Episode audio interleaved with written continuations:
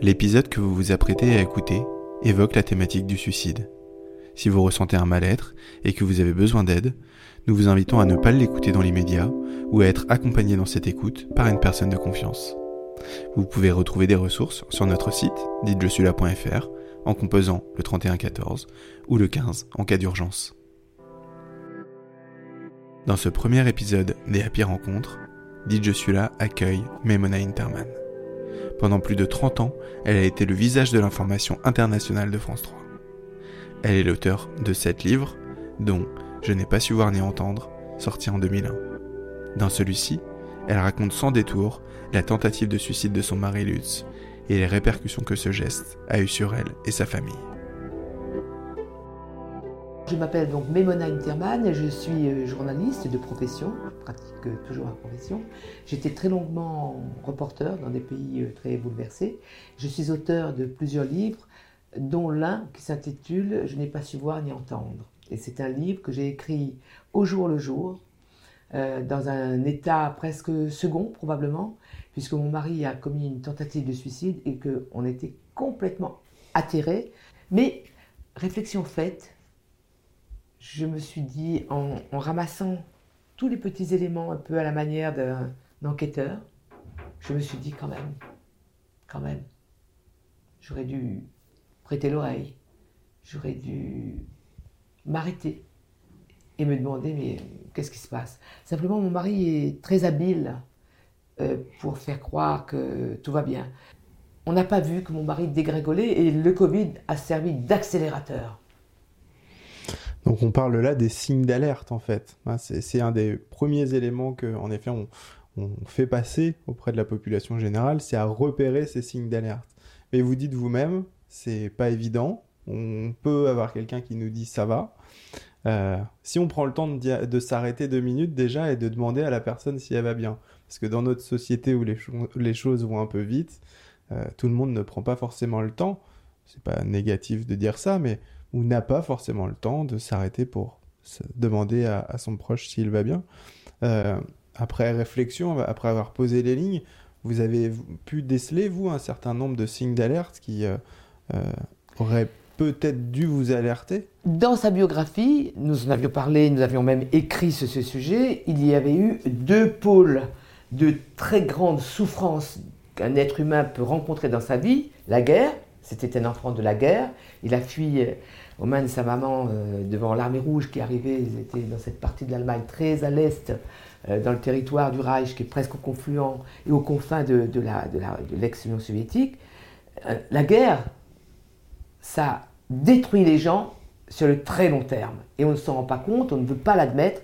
Tous les gens qui arrivent chez nous, c'est une parenthèse, mais tous les gens qui arrivent chez nous, qui ont connu la guerre, ne sont pas des gens indemnes. Il y a des blessures qu'on ne voit pas des blessures non apparentes. Donc mon mari avait connu la guerre.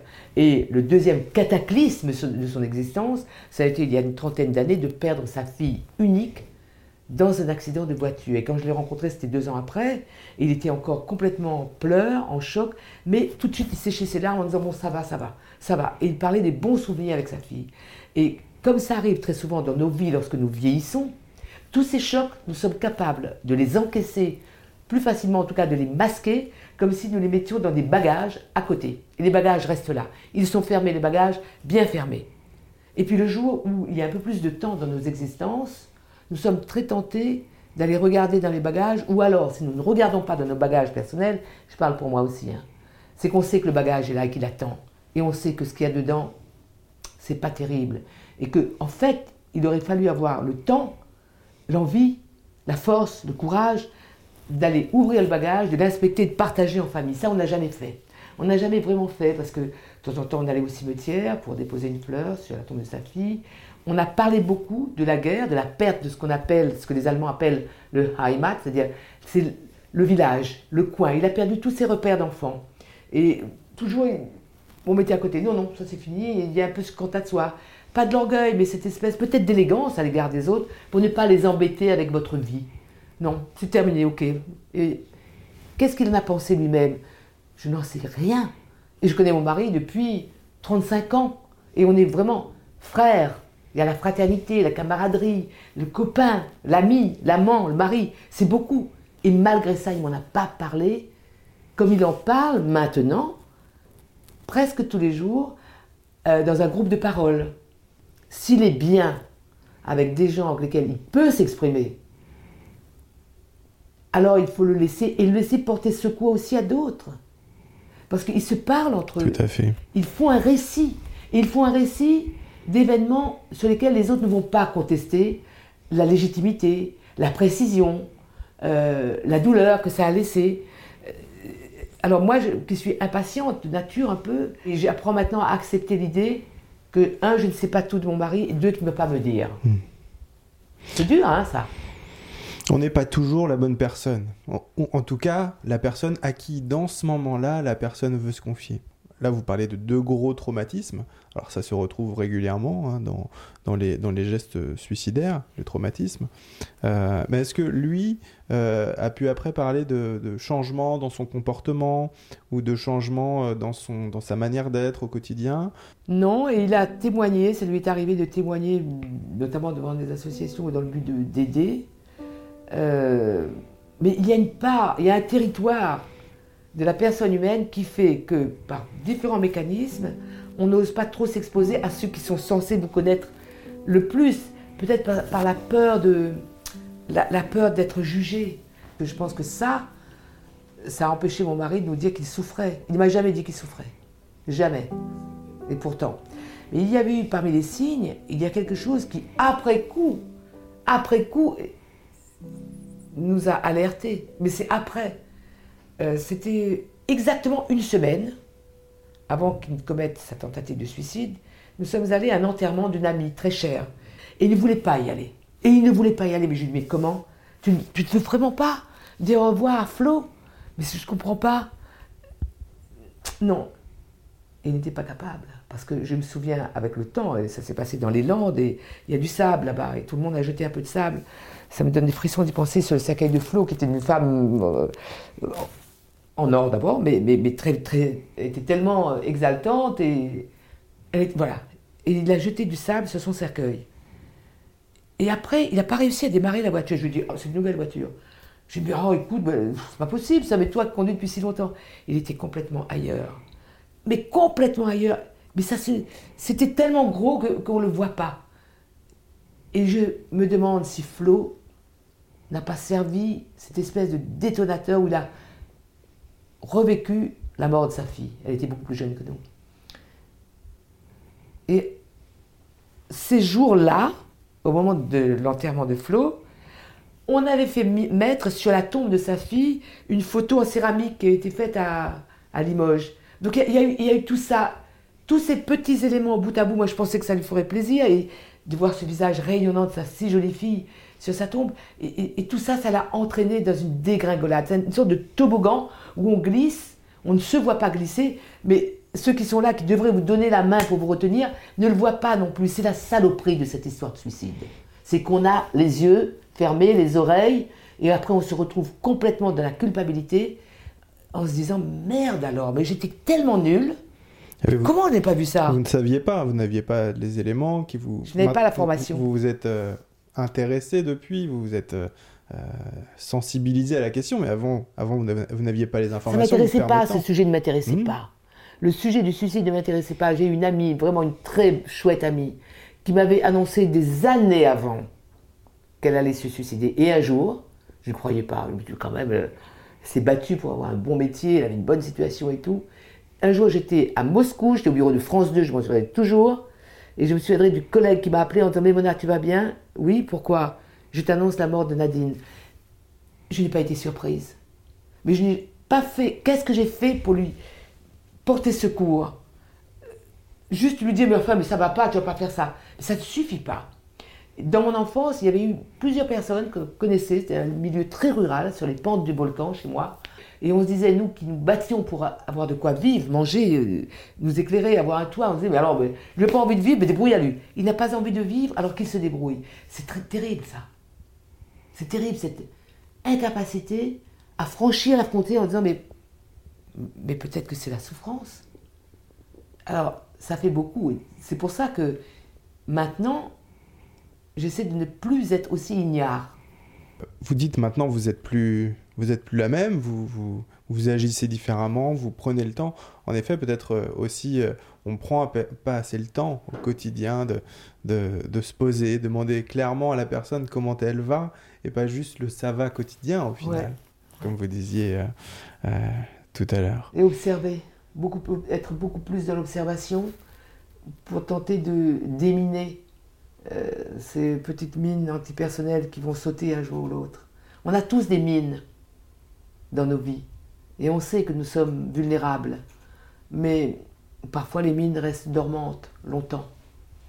Avec l'âge, il faut faire attention parce qu'elles remontent à la surface. On est tous à même de, en effet, de, traverser une crise suicidaire. Et ça, ça permet aussi de, briser le tabou. Euh, vous disiez que votre mari n'osait pas, parce qu'en effet, on pense que euh, ce n'est que les personnes atteintes de pathologies psychiatriques graves ou de... Mais qui n'a pas de problème? d'univers mental qui un jour ou l'autre peut euh, enrayer la machine. Personne. Maintenant, ça je le sais par contre. Hein. Ça je le sais. Ne pas rester dans l'incertitude, ne pas rester dans le, la culpabilité. Ça m'a vraiment aidé de partager cette espèce de séisme qui s'est produit chez nous en écrivant. Écrire, raconter, chanter, ouvrir sa fenêtre, parler à quelqu'un, appeler une association, euh, demander de l'aide, tout plutôt que rester dans cette incertitude qui va vous broyer vous-même en tant que proche euh, à cause justement de cette espèce de tabou qui est au-dessus de nous. Il y, a, une difficulté à partager parce que les gens ont honte. Mais honte de quoi? Mais honte de quoi? Parce que quelqu'un de votre famille a eu ce malheur de, de décrocher de la vie et de, partir, ou, peut-être parfois la chance de ce qui est arrivé chez nous, d'être sauvé, surtout pas de honte. Ça ne veut rien dire la honte. Ce tabou qui consiste à, tout cacher parce que, parce que quoi? Moi je pensais que ça ne m'arriverait jamais, c'était pas l'ombre d'un doute. Mais depuis que la tentative de suicide est venue frapper à la porte chez nous, un, je n'ai pas honte d'en parler, sûrement pas. Et j'ai rencontré des gens dans ma propre famille, pas mes enfants, pas mon mari, mais dans la parentèle qui m'ont dit oh, Mais pourquoi est-ce qu'on en a parlé? Mais on ne raconte pas ça. Ça, ça me fiche en colère. C'est une question humaine, sociale, politique. Dans la mesure où il y a 200 000 tentatives de suicide par an, plus de 10 000 cercueils alignés à l'année, ça en fait du monde. Trois fois plus que les accidents de la route. Alors, si ça, ça ne justifie pas un sursaut en se disant ça ne m'est pas arrivé, ça peut arriver, n'ayons pas peur. Moi, je vois bien les gens dans les salons de livres. Il y a des gens qui arrivent qui me disent je voudrais ce livre-là. Donc le livre sur le suicide. Et puis ils repartent presque honteux en le planquant. Et puis d'autres qui disent ah non, ça fait peur ça. Vous verrez que ça vous arrivera. Parce que ça peut vous arriver. Ça peut vous arriver. Et ce jour-là, vous verrez ce que ça vous fait. Vous verrez.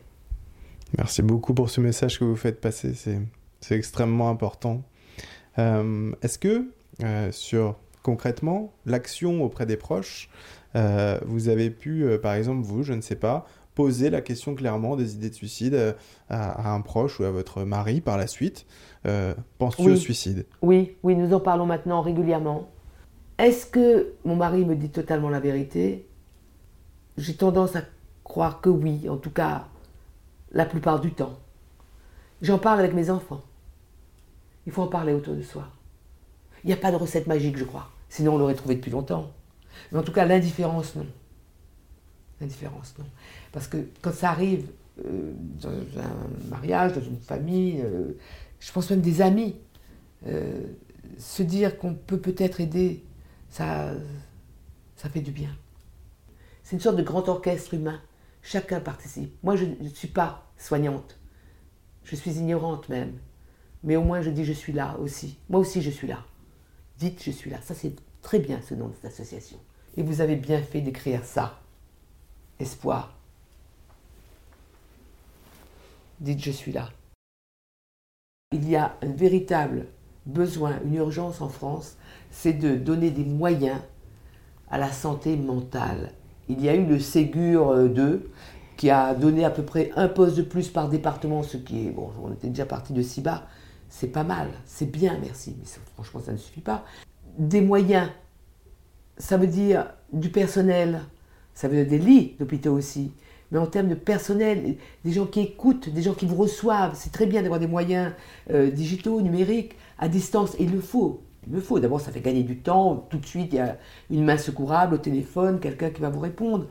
Mais ensuite, pour soigner les gens, il faut, il faut du personnel. Et c'est pas une médecine annexe c'est une médecine essentielle. En effet, 0,5 temps euh, psychologue par, euh, par CMP, si je ne me trompe, lors du dernier Ségur. Bon, heureusement, le numéro national de prévention du suicide, enfin, oui. 3114, euh, qui permet de joindre 24 heures sur 24 et 7 jours sur 7 un, un professionnel de santé. c'est peut-être justement pas toujours facile d'en parler à, à, ses proches, à ses, à ses amis, à ses collègues. Une campagne nationale sur des médias grand public des médias nationaux devrait être une action élémentaire. C'est un vrai problème de santé publique, non? Vous avez tout à fait raison. Une des autres étapes que nous on met en avant, c'est rester en contact. C'est la carte que vous avez entre les mains. Ah oui. Et cette carte, vous avez juste à passer votre téléphone devant, vous savez, en mode appareil photo. Et vous arrivez sur une page qui vous invite à enregistrer une vidéo. Et à partir du moment où vous avez enregistré cette vidéo, celle-ci va rester sur la carte. C'est-à-dire que la prochaine fois qu'une autre personne passera son appareil photo devant cette carte, elle arrivera directement sur votre vidéo qu'il avait enregistrée. Et donc c'est un moyen de pouvoir, voyez, euh, garder le lien avec quelqu'un. Il a la carte dans sa poche, on lui a donné après avoir évoqué potentiellement une souffrance avec lui, et on a laissé une, marque vidéo. On a pu évoquer avec lui euh, tel ou tel élément précis, on a pu lui mettre en avant tel ou tel élément auquel il pourra se raccrocher quand il ira moins bien. Et lui, quand il va la flasher, il va retrouver votre vidéo et les éléments autour, les lignes d'urgence, le 15 ah et les éléments d'aide de dites je suis là. C'est un des éléments extrêmement importants après avoir évoqué les idées de suicide, après avoir incité à consulter un professionnel. C'est euh, cette étape indispensable du rester en lien. Vous avez beaucoup ce, terme espoir. Euh, que vous évoquez depuis tout à l'heure. Comment vous avez fait pour, pour avoir cet espoir-là après, après cet épisode externe extrêmement difficile dans votre vie? Et comment vous arrivez à, à, le, à le faire passer comme ça de manière aussi euh, positive? Parce que l'espoir, tout compte fait, c'est ce qui m'a guidé dans ma vie. Mais depuis le début, depuis que je suis enfant, il fallait quand même se dire un jour on sortira de la misère, un jour on sortira de. etc. etc. Et l'espoir fait partie de mon logiciel, personnellement mais il fait partie du logiciel de chacun d'entre nous. Sauf qu'on ne l'affiche pas forcément. Mais quelqu'un qui n'a pas d'espoir ne peut pas penser à arriver à l'heure d'après. L'espoir est là. Et concernant les tentatives de suicide ou les suicides, aider un proche qui pourrait en être victime, pourrait passer à l'acte, même si tout cela est très, extrêmement mystérieux dans l'organisation d'une vie pour euh, finalement être tenté d'y mettre fin, même si tout cela en partie nous échappe, si il y a une main tendue, une présence, de l'affection, du respect, de la considération, ça peut aussi peut-être retenir des gens. Et dans ce peut-être-là, il y a de l'espoir. Mais offrir une alternative, parce qu'en fait, quand quelqu'un se suicide, a envie d'en finir, c'est qu'il a l'impression que tout est bouché et qu'il n'y a pas d'alternative. C'est ce que j'ai cru comprendre avec mon mari. C'est tout est tellement fichu que, allez, ça y est, je, lâche les amarres. Et présenter une alternative, c'est donner justement un peu de, force pour s'accrocher à la balustrade. Puis après, on peut, on peut retisser le lien de la vie, mais empêcher que euh, l'instinct de, de destruction soit plus fort que l'autre. C'est un combat, hein L'espoir n'est pas quelque chose d'inerte et euh, qui s'imposerait de lui-même. C'est un, véritable combat intérieur, l'espoir. Je, n'ai pas d'autre. en fait, je n'ai rien d'autre à offrir que cette envie folle de dire on peut sauver des gens. Je pense qu'on peut sauver des gens. Moi, je parie là-dessus. Et mon mari a été sauvé. Mon fils l'a sauvé, puis après il a été hospitalisé, tout ça. Et lui aussi m'a parlé de cette espèce de pulsion qui est venue. Il me l'a dit. Je n'avais pas. Souvent, je lui dis, mais pourquoi tu m'en as pas parlé? Mais... Il me dit, mais je n'étais pas préparé à affronter ça. Il a dû avoir un, coup de grisou, un cyclone qui s'est produit dans sa tête à ce moment-là. Et je ne voudrais pas que le coup de grisou et le cyclone reviennent. Est-ce que je vais réussir? Mais je l'espère. Je l'espère. Et au moins, vous voyez, si on fait tout pour éviter, déjà on sera moins misérable après en disant je n'ai pas vu, je n'ai pas entendu, je n'ai rien fait. Faisons tout, et si jamais ça arrivait vraiment, parce que dans l'humanité il y a un truc qu'on n'arrive pas à saisir, au moins on aura tendu la main. Et ce sera peut-être moins mortifiant, moins douloureux de dire vraiment adieu. Au moins on aura tenté. At least I try. C'est ça l'espoir. On tente. Ça vaut la peine, hein? Non? Happy Rencontre est une production de DJ Je. Cet épisode est disponible sur toutes les plateformes d'écoute. Vous souhaitez soutenir cette émission? N'hésitez pas à en parler autour de vous. Si vous avez besoin d'aide, si vous souhaitez faire un don ou adhérer à l'association, rendez-vous sur titre-je-suis-là.fr. À bientôt pour un nouvel épisode.